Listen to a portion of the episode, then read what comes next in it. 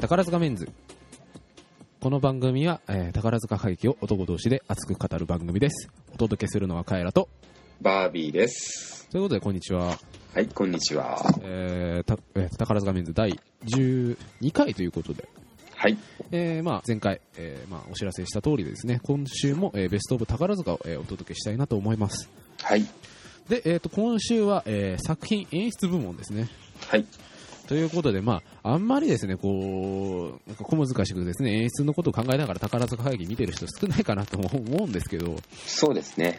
まあ、まあ、宝塚メンズらしいかなというところで。はい。はい、ということで、えっ、と、演出作品部門は、えー、ベストオブ演出家からですね、はいベストオブソング、ベストオブお芝居、はい、ベストオブショーから、えー総合の部門に分かれております。はい、ということで、えっ、と、まあ、早速、えー、ベストオブ演出家の方から、えー、いきたいかなと思います。はい、ですね、まあ、僕の方から、えー、と紹介させていただきます、はい、はいえーベスト・オブ演出家は小池秀一郎です、はい。はい、まあねやっぱりかみたいなねところあるかと思うんですけど、はい、まあ、今回えー小池秀一郎先生をえー選ばせていただいた理由としてですね、はい、えー銀河英雄伝説がすごかったと、はうい、ん、あのですねやっぱりその今までのその宝塚作品とやっぱうん一線を画してる部分っていうのが、やっぱりそのなんか、なんですかね、エンターテインメント作品としても完成してるというか、うーん、っていう部分で、えー、と小池先生をですねあの推したいかなと思うんですけど、はい。とりあえず、あの、まだ動画でしか見れてないんですけれども、まあ、びっくりしましびたっ。くりしましたよね、あのうねん、ね特にあのねあの銀英伝だと、えーはい艦隊戦えはい、艦隊戦。バトルの部分ですね、うん、どうやるんだろうとか思って。ああ、なりましたみたいな。ねえ、ほんと。うん。というところで、まあ、やっぱりですね大劇場作品にふさわしいダイナミックなんですね。はい。舞台転換特に特徴的ですうん。から、まあうんえ照明演出ですねはい。とかですねやっぱりこのね映像演出の使い方っていうのはですね小池先生が一番うまいかなとうん。ううんん。うん。できないことをえあの映像で再現すると、あとレーザー光線とかですね、まあ、そういった新しい装置を、まあ、あの意欲的にあの導入して、はい。まあ、舞台上をですね、まあ、オーシャンズイレブンのラスベガスからですね、はい未来伝説の、えーまあ、宇宙空間ですね銀河まで変身させてしまうと、うん。魔術師ですねうん、だろうね、ほんと。まあやっぱりね、あれだけの作品作るにあたってね、やっぱ裏方、はい特。に大道具さん、小道具さんから演出、音響の人まで、もう凄まじい苦労があるんだなと、はいはいはいはい。と想像します。うん。からですね、やっぱりその宝塚の作品だけじゃなくて、あの外部ではい。東宝のミュージカルとかもやってるっていう部分もやっぱり特筆すべき点かなと思います。ああ、そうなんですね。うんエーリザベートとか、あと、まあ、ロミオとジュリエットもあの男女版で公演したりとかですね、まあ、いろんなことやってる先生なんですけれども、はい。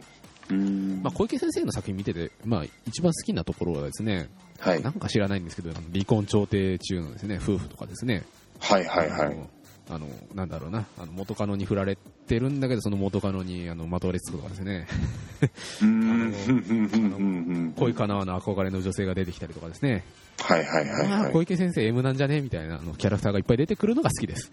ああ、なるほど。うん。うん。まあ、まあ、要するにあの僕が M 体質だからあの気が合うみたいなところなんですけど。 なるほどですはね。いすいませんね。はい、僕も M 体質で すね。はーい。ここだからもうちょっと告白告白しますけれども。うんはーい。そうですね、んまあ、あと、まあ、小池作品で最近あの恒例なのが、はいあ。のプログラムの写真をですね、あのレスリー・キーっていうあのプロの写真家の方に撮ってもらって、うんうんとうん。いう部分ですごくあの綺麗なポスターだとか、プログラムの写真が出来上がるのが嬉しいなっていう、ああ、確かに。うんああ、言われてみればそうですよねあ。の銀英伝とかもそうなんですけど、ね、オーシャンズもかっこいいですよね、かっこいいですよね。そうそうそう、あれがね、いいかなと。あー、なるほど。で何気にあの小池先生の写真もあのレスリー・キーに撮ってもらってるっていうのがちょっと面白いんですけど、 まえー、あ、あら、そうだったんですね。そうですおーはいあ多少男前に写ってるのかなというところで、うんあれですねまあ、一言は言うんであれば、い、ぜひですね、あの、小池先生オリジナルの脚本で一本見たいかなと。あー、はいまあ、は最い。近、オーシャンズイレブンだとか、銀河遊伝説だとか、うんっていうところで、まあ、オリジナルのある作品の、あの、作品、あの、えー構成演出っていうのが多いので、うんうんうんうん。まあ、ぜひオリジナルを1本書いていただきたいかなという感じでございます。はい。うん。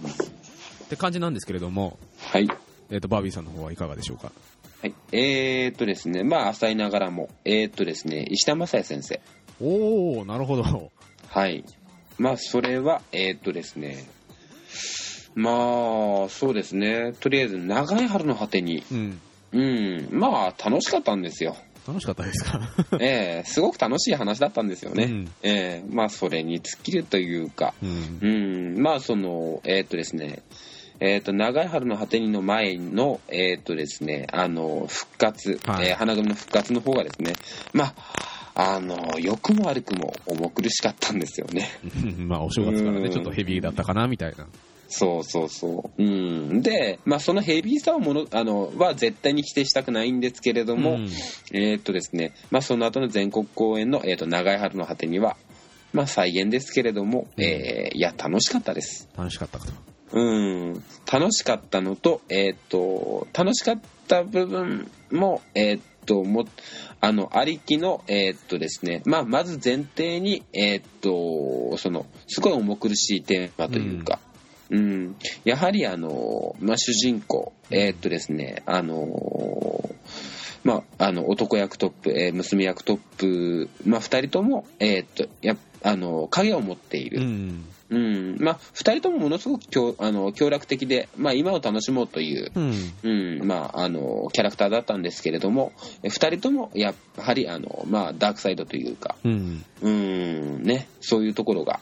ありまして、うん。で、まあ、そこをこう、共有していって、ね、あのーね、あのーまあ、お、 いわゆる、まあ、ね、あのーと、お決まりな方向、お決まりな方向っていう言い方もあるんですけど、まあ、ハ宝ッピ塚らしいーに展開ね進んでいくわけです。うんはないるほ。どそうです、そうです。ええ。もうそれで、まあ、良かったっていうかですね。おうーん、そう。で、なんでしょうね。あのーとにかく、あの、話が、まあ、すごくライトなトーンで、うんで、えっ、と、まあ、全国公演ならではなんですけれども、もう見て、ああ、楽しかったって思わせてくれるんで すよ。ああそのなんかなんだろうねあの結果終わりよければ全てよしというかそう。うん、です かなるねほ。ど石田先生の作品今年はえっと僕は双極戦場のカルテかああ、はいはいはいはい、見たんですけど。どうん、まあおお話がお話なんでうん、うん。なんていうかね、あの、あんま突っ込んじゃいけないのかなみたいなね。あ話的にあっていうのと、はいまあ、あとなんだろうな、その、だからたまに石田先生って、なんか、うん、ここにここでぶっ込んでくるみたいな、なんかそういうこと、なんか意外なことしたりするじゃないですか。ああ言われてみれば、うんうなんか、いきなりり天使が出てきたりとか、うんうんうんうんっていうので、ちょっとそこら辺びっくりしちゃうんですけど、うんうんうんうん嫌いじゃないです、確かに。うんうんまあ、あとは、そうですね。とにかく、まあ、一本しか見てないからですね。まあ、そこでの本当にもう薄っぺらな感想にしかならないんですけれども、うん、またそこは、あの、掘り下げていければとなるほど。は思っているところです。はい。はいはい。ということで、えー我々のベストオブ演出家は、えー小池修一郎先生と、えー石田正也先生でした。はい。ということで、えー続いてはですね、えーベストオブソングですね。はい。やっぱりですね、宝塚歌劇ですから、はい。はい。いろんな歌があります、宝塚には。はい。歌劇だからですね。はい。はいその中で、まあ、この歌が良かったよというものを、まあ、お互いに紹介していこうと思います。はい。ということで、えっ、と、僕の選ぶですね、ベストオブソングは、はい。えー空組公演の、えー銀河遊伝説アット宝塚より、はい。いつかまた会える日はいはいはい。ということで、えーまた銀河遊伝説なんですけれども、はい。やっぱりそのあの作曲が太田健先生というですね、まあ、小池作品最近全部太田先生がやってると思うんですけど、はいはい。非常にこうドラマチックな曲をあの作曲してくださる先生なんですけれども、はい。その中でそのその中でも、このいつかまた会える日っていう曲はですね、はいはあのい。銀河英伝説の中で、えっと、銀河帝国軍と自由惑星同盟っていう2つの国が、えーまあ、宇宙戦争をしてるんですけれども、はい。えーその、えー国が国同士であの捕虜交換をやるんですね。うん。の場面で、えっと帝国軍代表のキルヒアイスと、えー同盟軍の代表のヤン・ウェンリーが、はい。まあ、お互いにその式に出席して、うん。その中で、まあ、いつか平和になった暁にはあのお互いに語り合いたいですねとはい。まあ、敵将同士がまだ見ぬ平和と、まあ、お互いの友情をですね、歌い上げるわけです、この曲で。ほうほうほうほうほう。うんうんうんうん。なるほど。すごくね、ドラマチックで、まあ、歌詞もいいし、うん。まあ、歌詞はもちろん小池先生が書いてるんですけど、うんうんうんえーまあうんうん。うん。まあ、まだ見ぬ理想を、うんあの、見ようよと。そう、お互いに、あの、うん。あのまるで夢のようだとあのあの敵と通じ合えるなんてっていうあの歌い出しで始まるんですけどへー。この曲はもうね見てて、ね、泣けます ねうーん、いいですね。でいや、もうちょっと話聞いてだけでちょっと涙ぐみましたもんそうね。そうそうほんとで、そのまついでに言えばこのね、うんあのキリハイスとアイアンアメリーってねもう合わないんですよこのお話の中で、うんうんうん。まあ、あの、まあ、漠然とは、まあ、そううそうんもう、聞いてます。まあ、お互いに死んでしまうので、うんなんで、まあ、それを知ってる身としてもやっぱりすごくあのいい場面だったなと、はい。うんうとん。いうところで、まあ、パレードの曲にも使われてるんですけれどもへー、なるほど。はいはい。まああの銀河英雄伝説ですね銀河英雄伝説なんですけれども、はいはい。えーとラインハルトと、えーキルハイスの、まあ、メインテーマみたいなんですね、はい。えーとフレイヤの星っていう曲もあったんですけど、はいはい。まあ、僕的にはフレイヤの星より、まあ、いつかまた会える日の方がいいかなとうーん。いうところで、まあ、こちらの曲を選びました、はい。はい、はい。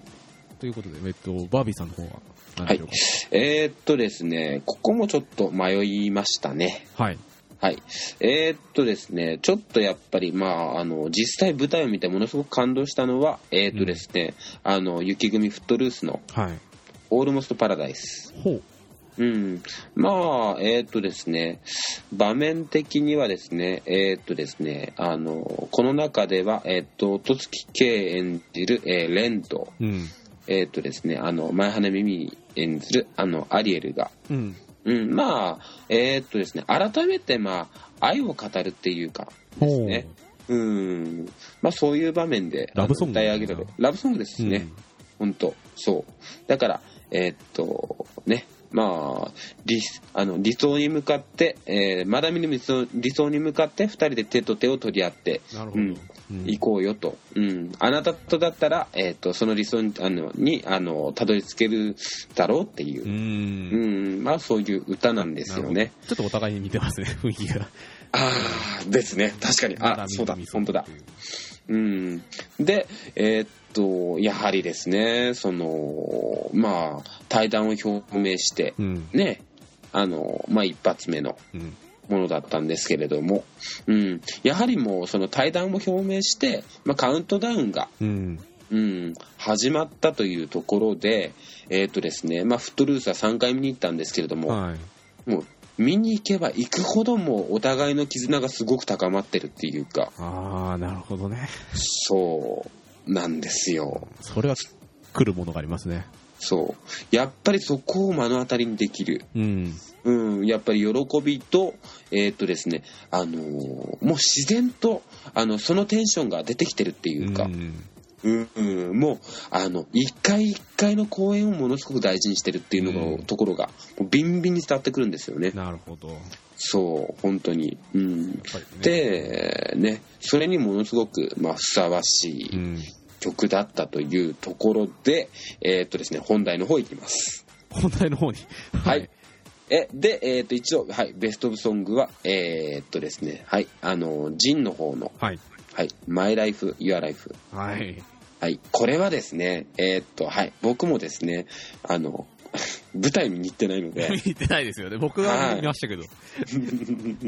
もうそこは本当に申し訳ない。いやいやいやえでも見に行ってない自分、あの、自分でも、うんものすごく来るものがありました。あの、テレビでね、TBS でやってたんですよね。そうでおす。披露目でね。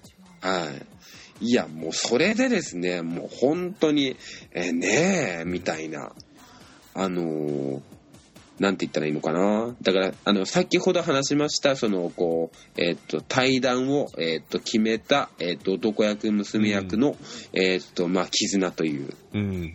うん、ところよりも、えーっと、さらに、あのー来るものがあったんですよ。うん。なうんあの、なんかね、その、まあ僕も割とそのテレビの方の印象が強いんですよ。あの、お芝居、ジン見ましたけど。ああ、そうだったんですね。なんですけど、うんやっぱりなんだ、あの、TBS でやってた、あの、ショーの構成っはてい。いうのが、まあ結局、なんかデュエットダンスみたいな扱いで、ね、うんあのやってましたけど、そうですね。あれはね、全然こうなんか、うなんん。かこう、複雑な演出してるわけじゃないんですけど、うんよかったんですよね。よかったんですよね、本当に。もう本当スタンダード的うな、んね、あの、なんだろう、ね、あのー、舞台と、あの、舞台の方から確か、えっ、と、男役そうですねの方が出て元木さんきが出てて、きて、そうです。客席の方から、前原さんが出てきて、まあ、うん。音月さんが迎えに行くみたいなね、そうです、そうで感じす、そうので演す。出だったんですけど、ねええ。ねえ、それでもう本当全てを語ってしまってるっていう。え。ねえそれはね、近くで見てるね、あの、ガダルカナルタカがもう大興奮するわけですよ。そういうことです、本当に。うん、ねえうん真実の愛はここにありみたいみな。たいなね。そう。うん。で、やっぱりまあ曲調がものすごく、あの、二人に合ってたって合いってうましか、たね。ううん歌詞もね、良かったし。歌詞良かったですね、本当ううんーん。でもう今思い出してるんですけれども、はい。いやーもうそれだけでも今涙ぐんでます、もうね本当に。やっぱりね、うんさよならだけにね、ちょっとねそうです来るものありますね。来るものありますね、本当に。はいうん。いやーこれはもう本当これを聞きたい方にはもう僕はあの DVD を買おうとはいはい。なるほど。思ってます。はい。はい。まああのね、ジンの話もね、また多分次回ぐらいにね、あの、劇評の回みたいな感じであの取り上げると思うんですけども、ええはいそれ、うん、ちょっとそこは楽しみにさせてもらいます。はい了解です。ということで、えっ、と、ベストオブソングは、えーストラ組の銀河英雄伝説、あと宝塚より、えーいつかまた会える日と、えーはい雪組大劇場の、えーはいジンから、えー、My Life Your Life でした。はい。ということで、えー続いてはですね、はい。えーベストオブお芝居ですね。はい。宝塚会劇、ショートお芝居の2部構成になっておりますので、はいは。い、まずそっちの片方の、えーお芝居から、えー紹介したいと思います。はい、お願いします。えー私が選ぶ、えーベストオブお芝居は空組公演銀河優伝説あと宝塚ですはい、もうやられちゃいましたもうね。そうなめですよ 本当に。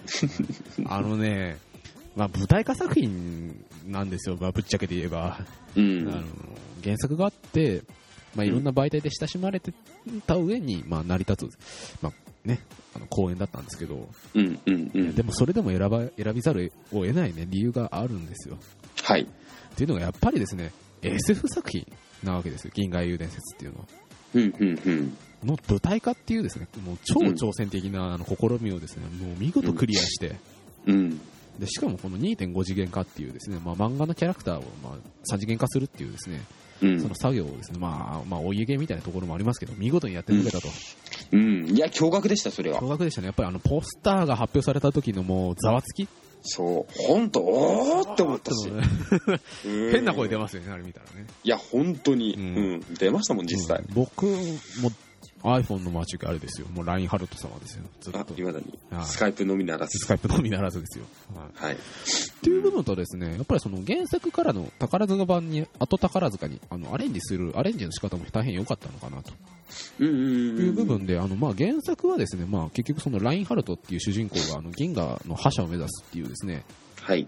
まあ銀河の覇者を目指す、その覇業、う。うんん、銀河をその我が手に、我がものにしていく過程をこう描くですね、まあ、まあいわゆるマキャベリスティックな要素が強かったんですけど、政治的な要素が強かったんですけど、はい。後宝塚ではですね、ええあのまあ、キルヒアイスとあとまあラインハルトの絆だとか、はい、はい、はい。まあ、あとさっき出てきたあのいいつかまた会える日に代表されるようなあのうん。銀河帝国軍と銀自由学生同盟の、まあ、なんだろうな、結ばれぬ絆みたいな部分だとか、うん、うん、うん、う。そういうんなんかあの、まあ、やっぱり結局今回の作品で小池し小池先生が、まあ、案にこう表現したかったっていうのは、まあ、世界平和みたいな部分もあったと思うんですよ。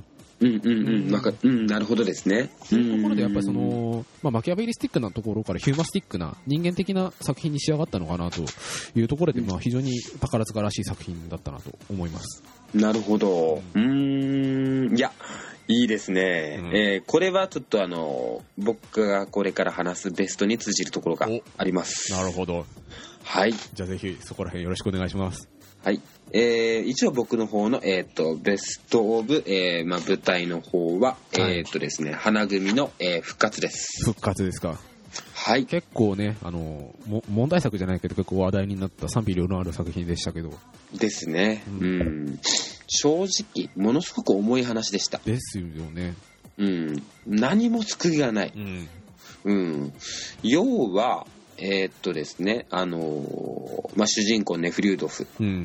と、えーっとですね、あのーまあ、娘のか、あの、娘役の、えーっと、カチューシャ。うん。あの、ええ通称ビッチですね。そうです、通称ビッチです。はいはい。あの、スケバンですね。スケバンですね。ははい。のですね、まあ、結ばれん恋なんですよ。い。うん。うん。でですね、要は、えーっとですね、あのーえーっと、ネフリュードフと、えーっとですね、あの、まあ、カチューシャっていうのは、うん。まあ、あの、えっとネフリュードフっていうのは、えっと、まあ、あの、地位のある、うん。うん、あの、男性なんですよね。うん。で、カチューシャっていうのは、まあ、その、えっと、地位のある男、ネフリュードフが、えっとですね、まあ、ある、えっと、町に滞在した時に、えっと、一夜を、あの、共にした、あの、まあ、女性だったんですよね。うんええで、それで、えーっとですね、その一夜を明かしたことが、えーっと、まあ、因縁となり、えーっとですね、あの、まあ、罪を、あの、かぶせられるというか、うん。うん、まあ、そういう流れなんですよ悲ね。惨ですね。そう。で、で、えーっと、とにかくその、まあ、罪を、えーっと、かぶせられたのは、その、カチューシャの方で、うん。えーで、その償いを、あの、まあ、一生懸命、ネフリュードフはやるわけですよ。うん。うん、ただあの、その気もした裏腹に、カチューシャの方は、えーっと、なんでしょう、あのまあ、私と一一緒あの私に近づくとふるあのふあなたを不幸にしてしまうのよと。うん。うん、というところでですね、あのまあ、とにかく、あの献身的にネフリュードクはあの努力をするんですけれども、うんもうすべて報われないんです。うん。うん、本当。重いですねうん、本当はもうお互い惹かれ合ってるんですけれども、うん。うん、でもあのその恋は実らないんですよね、あ、結局。結局。うん。そう、うん。というところでですね、本当に何の救いようもないうん。話なんですけれども、どうも。そう、これはハッピーエンドで終わるんです。おう。ええそのハッピーエンドっていうのはですね、えっ、と、これはですね、えっ、とですね、19世紀の話なんですよ。はい。えーで本当に10世19世紀末の話で、えーとですね、あの19世紀から20世紀に移るうん。世紀末花か。そうですそうです世紀末です、うん。うん、それでですね,、えーとですねまあ、結局その恋は実らず、うん。うん、それで、まあ、悲しく終わってしまうのかなと思いきや、うん。えーとですね、あのネフリュードフは最後に希望を生み出すんですほう。はい。それは、えーっとですね、あの、それだけ、あの、献身的に、えーっと、まあ、カチューシャへの、えーっと、愛をう、ん。ね、尽くしたんですけれども、むうん結局報われず。うん。で、それで彼が、えーっと、見出した希望っていうのが、次の時代、うん20世紀うん。だったんですよね。うん。それで、えーっとですね、あのーごめんなさい。あのーセリフ、きちんとしたセリフは、はい。忘れてしまったんですけれども、うんうんね、新しい時代の始まりだと、ほうん、そこを生きようとう。うん。次の時代にかけようみたいな。そう次の時代にかけようと、うん。うん、というところでですねやっぱりまあそこでものすごくそのえーっとですね東日本大震災後のうん。宝塚の、えーっとやっぱ石っていうのをすごく見ました、うん。うんまあ、やっぱり後には戻れないから先に進むしかないよねみたいなところですよねきっとそそうですそうです、ううんんだからですね、えーっとやっぱりまあ僕は震災後に宝塚を見にうんあの見始めた人間なんですよまあ、ね。僕もそうですねうん、あ改めてですねう、んうん。で、やっぱりですね、その当時言われていたのがですね、その、まあほら、絆っていうう、んね、あの言葉が、ね、あの、その今年の一時みたいなそうですね感じになったんですけれども、もうすごくあの歌の力とか、うんね、うん、そういったことをね、あの、まあき、とにかくあの、希望に、とにかく希望につなげようっていう、うんうん、あの雰囲気がですね、ものすごくあの氾濫してたんですよね。うんうん、大体なんかもう歌の力とかそんなね、頻繁に使うもんじゃないでしょ、みたいな。まあ安売りするもんじゃないですよねそうそうそう、安売りするもんじゃないと。うんうん、思っててですね。で、まあ、いわゆるその、こう、夢とき、夢と希望を、あの、届ける、うん、っていうところでの、まあね、宝塚歌劇団っていうのがあって、うんうん、やはりやっぱそこにやっぱ尽きると思うからですね、あうの、ん宝塚っていうのは。そうですねうん、それで本当にどう出るんだと思ってたんですよ。うんううん、もう思いっきりその、こう、なんだろうね、本当楽しければそれでいいみたいなう、ん。そういう安直な方向に行くんじゃないかと、うん。っていう聞くがあったんですよ。うん。うん、まあ自分なりに。そしたらもう、ね、新年一発にもその、そんぐらいもう重苦しいテーマ の、そうですよね。そう、めちゃくちゃヘビーですよね。そう、めちゃめちゃ悲劇なんでうす。ん。うん、めちゃめちゃ悲劇なんですけれども、最後に残るのは希望なんですよ。うん。うん。で、えーっとですね、またまあギリギリなところでですね、きちんとその話の流れの中で、あの、救いっていうか、まあ、あの、息抜きっていうかう、ん。うん。まあ、息抜きをもう、かあの、要所要所ですごく準備してて、うん。うん、だから、あのー、冷め冷め終わる感じもしないし、えーっと、まあ、見ててですね、うん、ね、おもし、重苦しい話なのに楽しかったんですよ。うん。うん、まあ、そこのバランス力も含めて、ね、ほんと。まあ、また、こういう、こういった重いテーマを、まあ、新年一発目にやった宝塚歌劇団を改めてリスペクト、はい、しました。。なるほど。やっぱりね、その、やっぱそのなんだろう、希望っていうものを描くっていうところで、はい。なんだろう、まあ、あからさまにそういうなんか明るいテーマにして、希望っていうものを描くっていうのは、まあ、まあ、一つの、なんだろう、演出技法だと思うんですけど、っはい。ていう部分で、あえてその、絶望だとか、うん。悲劇っていうものを主題に置いた中で、はい。希望を見出させるっていうのはなかなか結構手が凝ってますよね。ですね。ええで、まあ、こちらも、あの、演出は石田正也さんでしたね。なるほど。はい。石田先生がちょっと落ち着いてた時の 感じなんですね。そうです、そうです、そうです。ははいなるほい。どというととこころで。ろで、えー我々の選んだベストお芝居は、えー空組の銀河遊伝説、あと宝塚と、えー花組のカノンです。カノンあ、ごめんなさい。花復組の活でした。復活ですね。はい。ははいい。ということで、えー続いてベストオブショーの方に行きたいと思います。はい。えー私が選ぶベストオブショーは、はい。雪組の、えー大劇場公演のゴールドスパークです。ぜひ、この話は聞きたかったです。はい。はい。まああれですよ、音月系最後のショーなわけですよ。ですね。なんですけれども、はい。今回短くてあー、そうなんだ。 40分ぐらいしかないんですよ、確か。あ、へー。でまあ、多分ジンが押してるんだと思うんです けど、あー。まあはいまあ、ちょっとジン、ジン長くするんだらショーもうちょっと見たいかなみたいな感じだったんですけど、うんた、だ短いショーなだけにですね、あのうんオーソドックスな要素が非常にこうバランスよく盛り込まれてるんですね。ほうほうほうほもう要所要所見せるというか、う。うんう。ん、あの、軍部やって、みたいな、あの、うん娘役の演舞やって、男役の演舞やって、あの、うん。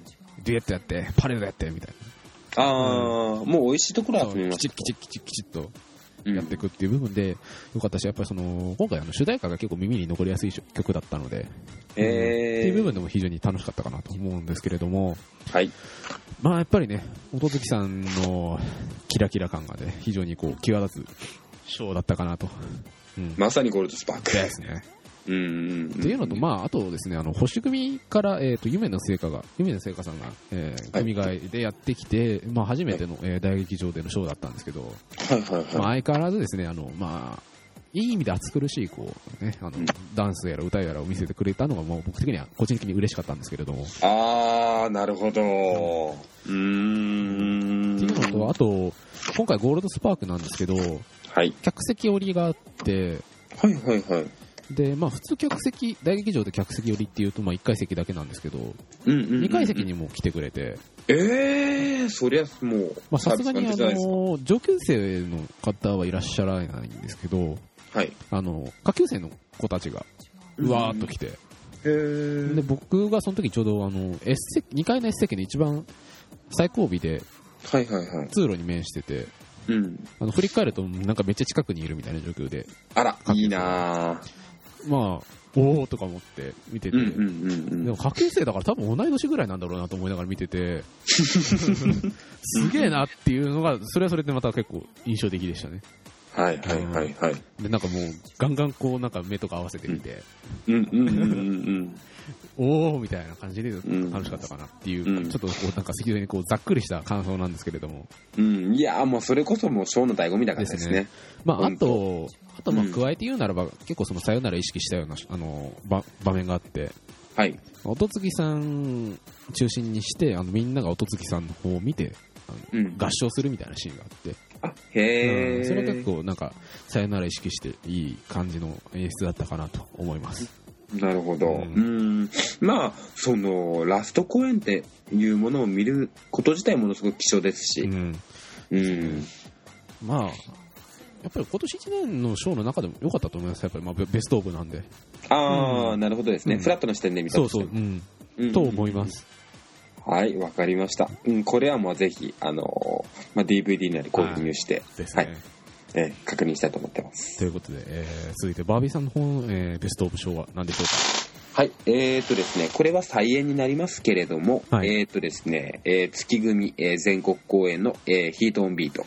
おおえーっと確か初演は瀬名さんかなそうです、瀬名淳さんですね。はい、瀬名淳さんと、えーと、これ結構歴代でやってますもんね。うん、はい、えかなーとですね、ちあそこょっと、キリアンもやってたのかあ、キリアンもやってますよ。なうんはい、キリアンもやってます。はい、っていうところで、えーっとですね、まあ、その、なんでしょうね。まず、まあ、ヒートオンビート。うん、まあ、タイトルからして、まあ、ビートなんで すよ。うん、でですね僕は、えーっと瀬名淳さんのは見たんですようー、うんんすごい、羨ましい。そうなんかなままあヒヒートでビートですよねそううん。うん。でですね、やっぱりまあそこがですね、はいまあ、あの、僕的にすごくフィットしたっていうか、 うんうん、基本的にその、まあ音楽好きなんですけれども、まあうんビートが効いたものが好きなんですよね。うんえーっていうところで、やっぱヒートオンビートかって、ああ、なるほどねって言った。やっぱりまあベースとドラムの音、うんうんうん、がものすごく際立った。ね、うん、そうなんじゃないかと思ったら、やはりそううんななるほどわけで。ねそうでしたね、うんそうです。うん。で、やっぱまあ、あの、全体的にあの、流れてる雰囲気っていうのは、まあ、ジャズな雰囲気うんなんですよ。すねまあ、大人な、ですねうん、アーバンな、クールな感じですねあそう、クールな感じです。うん、っていうところでですね、まあ、あの、まあ、ね、ぐいぐい引き込まれうて、んうん、それでですね、えーっと、まあ、とにかく、あの、まあ、アダルトな雰囲気で、まあ、エロいんですよ。なんかあれですよねいうん椅子のダンスとかありましたよねそうです。椅子の段あれあれ結構困りますよね見ててうなんんかどうしようみたいな感じになりますよねそうそこまでやるかみたいな、うんうん、っていうところだったんですよね。うんうん、で、まあ、あの、まあ、個人的な趣味なんですけれども、はいまあ、実際僕はこういうのが大好きなんです。なるほど。はい。こういうのが大好きで、もうなんだろう、えっ、と、こう、椅子と戯れるうんみたいですね。ですねそううんそう、うん、そういう場面があって、で、まあ、あの、椅子を使ったダンスがあるんですよ。、うん、そうそううそうんそう。ね、あの、椅子をこう相手にしてダンスをして、うんえっ、と、最後にこう、椅子を並べて、うんあの、その並べた椅子を崩すっていう。はいはいはいはい、思い出しました。そうです、そうです。もうそれがものすごくかっこよくて。あれは結構名場面ですよね。いや、本当に。ううんん。ね。やっぱまあ歴代の組長があれをやってきたということんなんですけどですね。えーもう本当にもうなんでしょうね。もう、なんだろう。椅子が崩れるって偶然じゃないですか。うん、そうですうね。ん、当たってう。ん。それが綺麗に崩れていくんですうよ。ん計算されたかのように。そうそうそうそうそうそう。もうこういう風に崩れていくみたいな感じで。ねえ。でもやっぱりまあそれがやっぱりまあ一番の見どころだったというところと、はい。えっ、とですね、改めて、えー、と生で黒演舞を見れたっていう。うん。うん。ミトミトの黒いンビは結構かっこよかったっていう印象が残ってますね。かっこよかったで。ですすよね。本当に。もう目が覚め ました。うん。殴られたかのような。いや、本当に殴られたかのような。うん。ねえ。いや、これこそもう本当にあの、宝塚のお家芸のうん。黒演美だと。ですよね。そう。もうこれを、あの、見てほしいから、あの、やっぱり他人に宝塚を勧めるうん。っていうところはあ、あると思って、で、やっぱりまあ、あえて、あの、あえてじゃなかった、ごめんなさい。あの、改めて、うん。あのーですね、あのー宝塚の黒演美っていうのを目の当たりにして、やっぱりこれは間違いないと。うん。いう確信に至った次第です。なるほどね。魅力を再確認できるような作品だったと。そういうことですね。そうですええやっぱりね、なんだろう、あのーうーんまあ、宝塚的な記号っていうのをやっぱり、うん。あのすごく、まあ、凝縮したっていうところもありますし、やっぱりまあ全体的に流れるすごく大人な雰囲気っていううんか、うんうんっていうところがやっぱりまあ一番強いかなと。うん、やっぱね、さすが、さすがミキ先生ですよね。うん、三木先生ですね。うん。 間違いないみたいな。はいそう。うん、で、なおかつ、ちゃんと抜きどころの場面もあるんですよ。うん、これがですね、えっ、と、マナキレイカさんが、はい。うん、なんかですね、えっ、と、ティーンエイジャーのロック好きな女の子みたいな、へえ。うん、そういうところが追加されてたんですよ。うん。きっと、うんあの、マナキレカさんより作ったんでしょうね。ああ、みたいですね。うん、そのようです。うん。で、なんだろうね、あのーまあ、10代の女の子にありがちな、うん。うん。あの、なんでしょうね。あの、夜中に、えっと、自分の部屋で、えっと、まあ、エレキギターを弾くってういう、ん。うん、まあ、そういうのがあって、うん、で、ね、あの、やっぱり、まあ、親がうるさいんだけど、ね、もう少し、ね、これやらせてよ、みたいな感じで、ね、あの、まあね、あの、エアギターで大暴れしてくれるんです。へえ。そう、うん。面そ白い。れ、そう、それがまたですね、唐突なんですよ。へえ。うん、なんか一応なんだろうねえーっといきなり場面転換するような、うん。うん、それまであのこう貫き通してきてたあのアダルトなイメージと明らかに浮いてるんですよね、うん。うん、でもこれあっていいんじゃないっていうかああ、なるほど、なるほど。うんやっぱりその、あの、マナキレイカさんの魅力って、やっぱりあの、なんだ、初々しさだと思うんですよ。うんうんうんうんうんうんうんうんっていう部分で、なんか、やっぱりへ、へた、下手にというか、無理くり、こう、なんていうのかな、アダルトなことやらせるよりも、うんやっぱりそういう、なんか、初々しいことやらせた方が、やっぱり面白いと思うし、うんですっていう部ね分で、やっぱりね、ミキ先生分かってますよ。一体お前は何目線なんだみたいな感じですけど。 いやーでもそれがあるっていうのはやっぱほっとする部分があるんですよ、うやっぱりね、箸休めというかね。んそうそうそうそうそうそう。うん、だから、あの、なんでしょうね。あの、完成度の高さだけじゃやっぱりまあ作品は測れないっていうところはあるかなうと。ん。 うん、やはりなんか、ね、あの、こう、無理やり詰め込むっていうのはやっぱり宝塚歌劇に許されてるところだと思う ので、そうですね。そうそうそうまそあう。何でもありですからね、基本的にね。ね、本当に。ね、別に裏取ってなくても大丈夫だから。まあね、みたいな。そうそうそうそう。うん。まあ、これもね、宝塚の醍醐味ですからと。うん、でやっぱりそれってなんだろうあのーまあほらえーっと純粋あの純粋に宝塚ファンっていう人たちだけに受け入れられるものではなく、うん。やはりあの初めて見た人でもですね十分説得できる部分はあるんじゃないかと、ううんん。思うんですよねやはりもうねあのとにかくあの芸のレベルがものすごく高いからう、ん。うん、だから多少の外しをやったとしても、ね、十分あの干渉に耐え耐えうるあのもので、えーっと作ってしまうっていうところがあるんじゃないかと思います。高いからこそってことですね。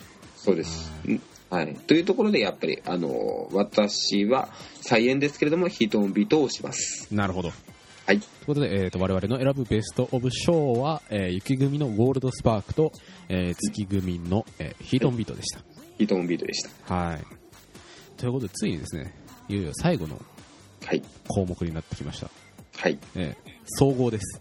はい、えー演者、演出、音楽、はいもう全部が良かった。これぞ今年の宝塚の作品だという作品でございます。はい、はい。えーじゃあ私の方から、えー紹介させていただきます。はい、お願いします。えーベストオブ宝塚2012は、はい、空組大劇場公演銀河遊伝説あと宝塚ですはい、えー、前置き、うん、 じゃなく、前置きじゃなくてうん、もうねないこれ以外うん、まあ、このための、この回でしたね。ですね もはやはい。まあいろいろその、まあ、前からの曲だとか演出だとかはいっていう部分でまあいろいろ触れてきたんですけど、まあ、改めて、まあ、この作品解説すると、はい。まあ、やっぱりもう曲から演者演者からもう演出から脚本までもう全部良かったですねうっんていう部分で、あのやっぱり銀河っていう、まあ、未だこう人類が見てないような広大な世界なわけですよ。っはい。ていう部分をあの舞台で一本物でダイナミックに描いたという部分で非常に評価したいなと。うん、うん、うん、うん。で、やっぱりそのですね、もともと作品原作がある作品なんだけれども、やっぱりあの大きかなめのラインハルトとか、ユーミヒロのオーベルシュタインだとか、小月トワのヤン、ヤンウェンリーとか、うんあの坂間とのキルヒアイスだとかですね、はいもう当て書きしたんじゃねえかってぐらいはもうハマり役なんですよ、みんな。おーっていうのがやっぱり、うん、なんだろう、なおさら、なおさら評価したいかなと。っうーんていうのと、やっぱりその、個性の、各各々の個性を生かした演出っていうのもやっぱりこう、冴えてるなと。うんうんうんうんうんなるほどやっぱり、あと、今回その、大月とまた浅香真奈とが、えー、とそれぞれ雪組と花組から空組に組替えになって、はいまあ結構、どうなのみたいな、あの、人、あの、声も上がってた人事だったんですけど、うんまあこれもいい人事だったのかなと。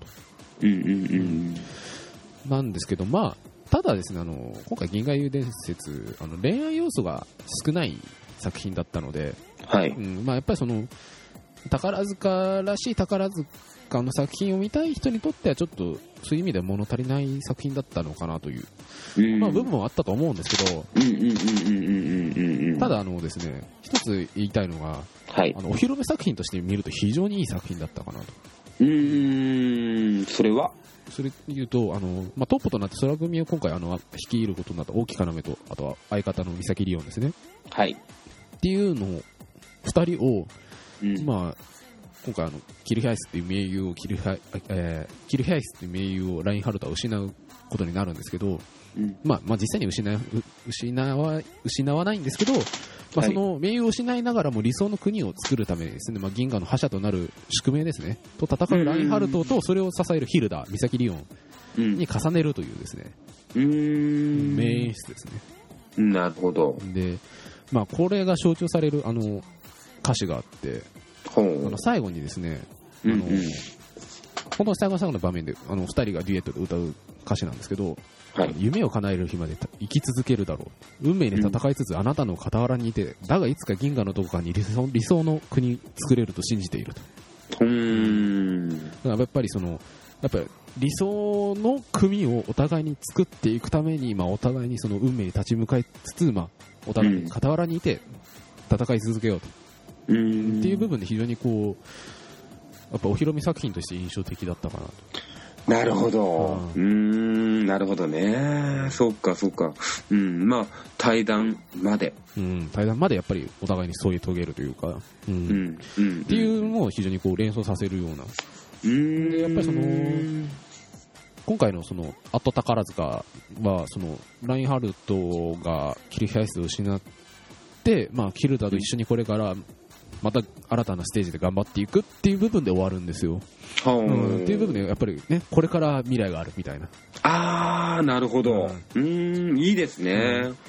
ほー。っていうのが非常に良かったかなと、ええお披露目作品として。っていうのと、まあ、あとですね、衣装、はいうん。うん、有村淳先生っていう方が今回衣装を担当してたんですけど、はい。まあ、かっこいい、かっこいいですね、本当に。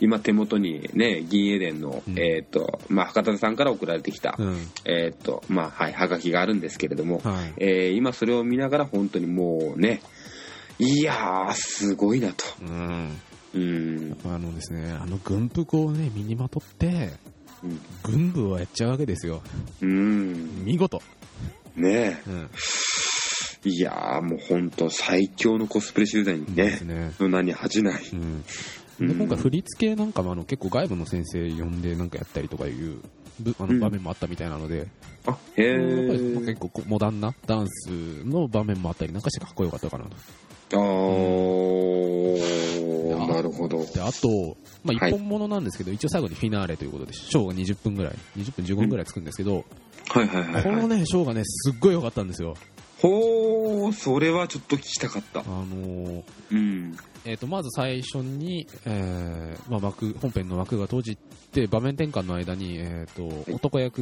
が一人でソロで、えー銀鏡を歌いながら渡っていくっていう部分で、えー、と浅香真奈人さんが出てくるんですけど、はいはいはい。まあ、一曲、えーと「フレイヤーの星」かな歌ってうん。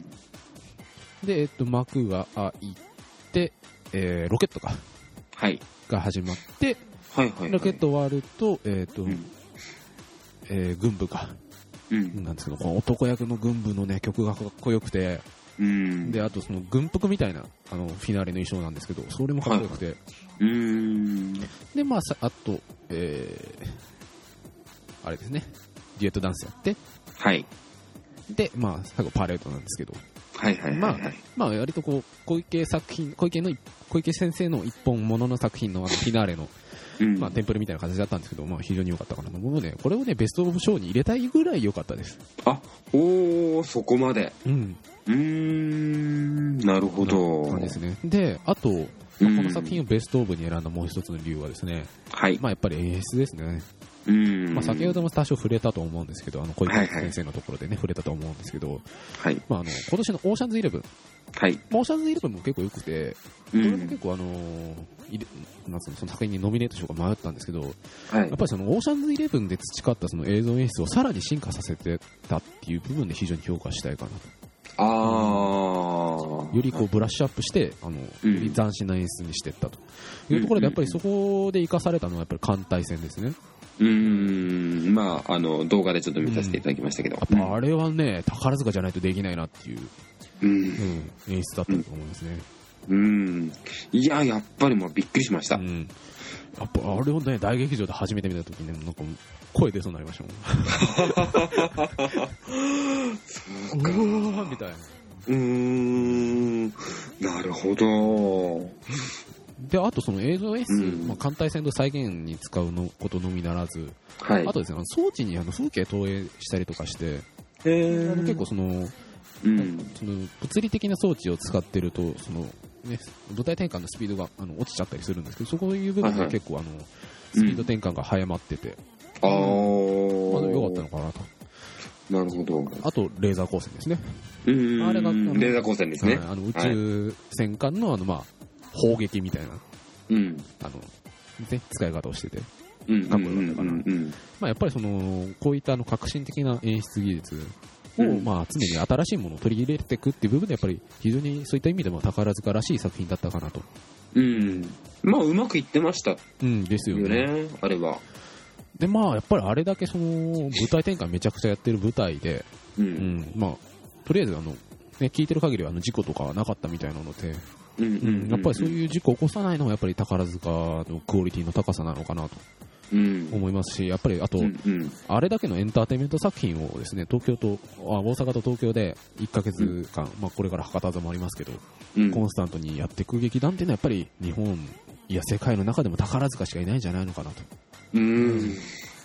とという部分で、えーうん銀河優伝説あと宝塚を、えー僕のベスト・オブ宝塚2012にしたいと思いますはい。もう本当に楽しみになりました。はいはい。ということで、えー、とバービーさんの方のベスト・オブ宝塚をよろしくお願いしますはい。えー、雪組、えー、フットルースで行かせていただきます。はいはい。えー、っとですね、正直、これはですね、あの、ベストにしようかどうかっていうのはやっぱりちょっと思いました。うんうん、決してあのこの舞台自体の、えー、とストーリーが良いものだとは思ってません うんまあでも、フットルース、もう原作あるからねっていう部分で、なかなかこう、うん見づらい部分ではありますけど、うんそうやっぱりあのもちろんあの改変されてる部分っていうのはあります、あうん、ものすごく詳しくあの、ね、あのフットルースを見てるわけではないからあ、なんですけれども、うん、いろいろとですねあのなんでしょうあの、まあ、映画のフットルースの方ではですねはい。えーっとですね主人公のレンと悪役のチャックっていうのがいるんですけれども、はいまあ対決する場面とかもあったりとかするんですよね。うん。うん。で、まあ、全くそういう、その、本当にこう対決して勝負を決めるっていう場面はまずありませんでした。う。うんん。正直、このチャックっていう悪役が、もの、あの、一、まあ初見の時はですね、ものすごい生かされてないっていうか、うん。うん、だから、なんて言ったらいいのかな。あの、チャックっていうのは、あの、レンのダークサイドであるべき。っていうかうん。光と影というか。そうそうそうそうう。ん光と影というところでを期待してたんですよ。うう。ん、っていうところで期待していたにもかかわらずやっぱりまあそういうところがなくうん。もうだから何のためにあの出てきたんだっていうか、あうーん、本当の悪役っていうかなんだろう対峙する人物っていうのがあのえーっ、とですねえーヒロインの、えっと、アリエルの、えーっとお父さんの、えーっとですね、ムーア牧師はい。マッツさんがやってた。そう、マッツがやってた。ははいい。ミスザキさんがやってましたね。うんえーだったんですよね。えー彼との、まあ、対決というか、対峙というか、うん。ね、うん、対峙の中の、えーっと、なんでしょうね。あの、こう、まあ、年齢や立場を超えた友情っていうか、うん。うん、っていうところなんですよね。なるほど。ええうん、で、やっぱりまあ、それでもですね、やはりそのチャックっていう存在っていうのは、やっぱり、うんないがしろには本当はできないんじゃないのとか思いながら、うん。あの、しょね、初見の感想はまあ、良かったけど不満もあるといううん。ところだったんですけれども、どうもはい、えっ、と、2回目見に続き、はい。 ええいやー、もうよくできてました。えそこの、え、1回目と2回目の間には何があったんですかえー、っとですね、まあ、まず、まあ、盛り上がり が、まあ、こなれてきて、まあ、盛り上がっ盛り上がってたんですよ。ってところもあるのと、うんはい。えー、っとですね、やっぱりもうその、こう、ジェヌさんの、あのーアドリブ力で、うん。納得できない部分がですね、全部カバーされてたっていう。プロの技ですね。そう。なんですよ。もう、それがですね、ほんと。きちんと、あの、要は、えっ、と、その、チャックっていう悪役は、結局なんか、ね、あの、救われないまんま終わってしまうっていううんところが気になってて。うん。、で、えっと、最終ですね、そのアドリブでそこはきちんと保管してたんですよね。うん。うーん。で、やはりまあそういうところがですね、まあ数々まあ見受けられたっていうところで、その、なんでしょうね、あの、良い舞台を作っていくっていう過程を改めてちょっと見せてくれたっていうか、なるほどね。そう。うん。やっぱりまあ日々ね、あの、こう、えーっと、アップロードされていくっていうか、うん。うーんね、やっぱりまあ、ね、そこをちょっと改めて、まあ、目の当たりにしてみて、やっぱり生で見る舞台っていうのは本当いいものだと。うん。なんかそういった過程も、なんか楽しめるような作品だったと。うん、だと思います。うん、だから、えっと、やっぱり多分、銀河英雄伝説とかに比べると、演出とかもですね、ものすごくシンプルですし、うん。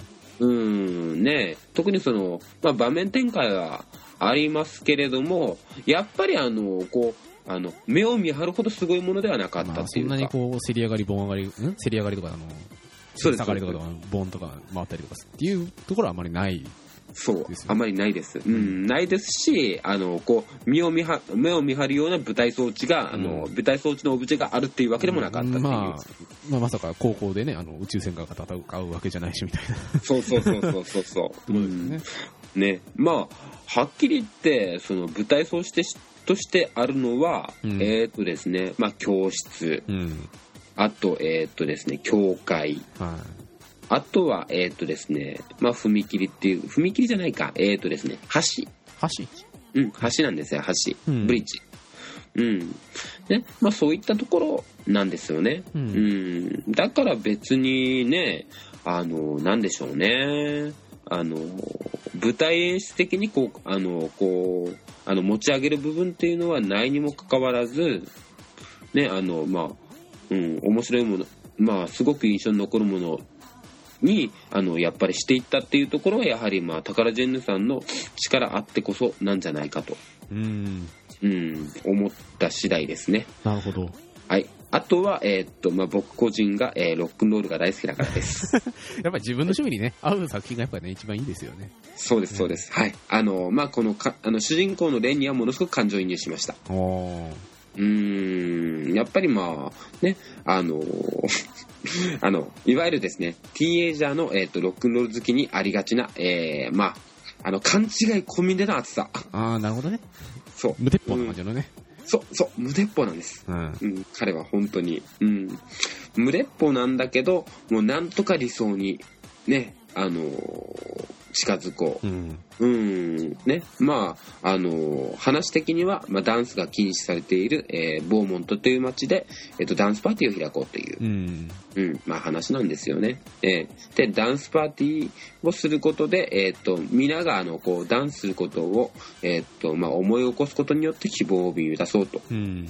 うん、っていうところですね。なるほどうんええまあ、そこがですね、えっとまあ、これもちょっと個人的趣味の話なんですけれども、えっとやはりあのなんでなんでしょうね、えっと今あの風営法ってわかりますかあーはいはい、なんか、ね、ダンス禁止みたいな、そそうダンス禁止ですみたいな話ですよね。ええうんそうですそうですダンス禁止の話です、はいでそのまあねあの現実社会でまあそのダンス禁止になりつつある世の中で宝塚歌劇団がこういった舞台をあのやってくれたっていうのがものすごく感慨深かったですなるほどね。ということですは。はいいまあなんか、なんだろう、お互いのベストオブでなんか共通するのは、やっぱり、やっぱりなんていうか、やっぱりどっか、やっぱりその、宝塚らしい部分が現れてるっていうところなんですかね、やっぱり。うんですね宝塚から、宝塚だからこそできる表現だとか、うんまああとメッセージ性しかりですけど。そうですねやはりやっぱりあのこうきちんとあの重みをうん。ねあの持たせた上で希望を照らしてくれるっていううか、ん。うんまあ、そこに尽きるんじゃないかと、うん結局のところね、あのー宝塚歌劇にあの、まあ、僕が、まあ、求めてるってところはやっぱり希望なんですよねうん希望だとか、あと夢夢とかっていうところですよね。うんそうですそうです、ううんんうんね、はっきり言ってそれをあのもう恥ずかしげもなく、うん。ね、それもものすごくマットなやり方でやっているただあの宝塚歌劇っていうのにやっぱやはりですねものすごく衝撃を受けたうん。うんっていうところがあって、えーっとですね、あのそれをまあ見事に表現してくれた、まあ、フットルースというのをあの私のあのベスト・オブえー2012宝塚にしたいと思います。なるほど。はい、いいまとめでしたね。 本当に、えもうびっくりした、はい。我ながら。は まあやっぱりですね、まあ、2012年いろいろ作品あった中で、い、はいまあ、こういったね、作品たちが、あの、俺たちですね、はい、図画面の俺たちの図画面図画面ののはい、心に響きましたよということで、はいえーまあ、この番組の方ですね、まあ、今年から始まった番組ですけれども、まあ、2012年の、えー放送を終わりたいと思います。はい、ありがとうございました。。はい、えー来年もごひいきのほどよろしくお願いいたします。はい、まだネタネットきますんで、は、はいいよろしくお願いいたします。ということで、えーお届けしましたのはカエラと、バービーです。ということで、えー皆さんさようなら。さよなら、りょうとしょ。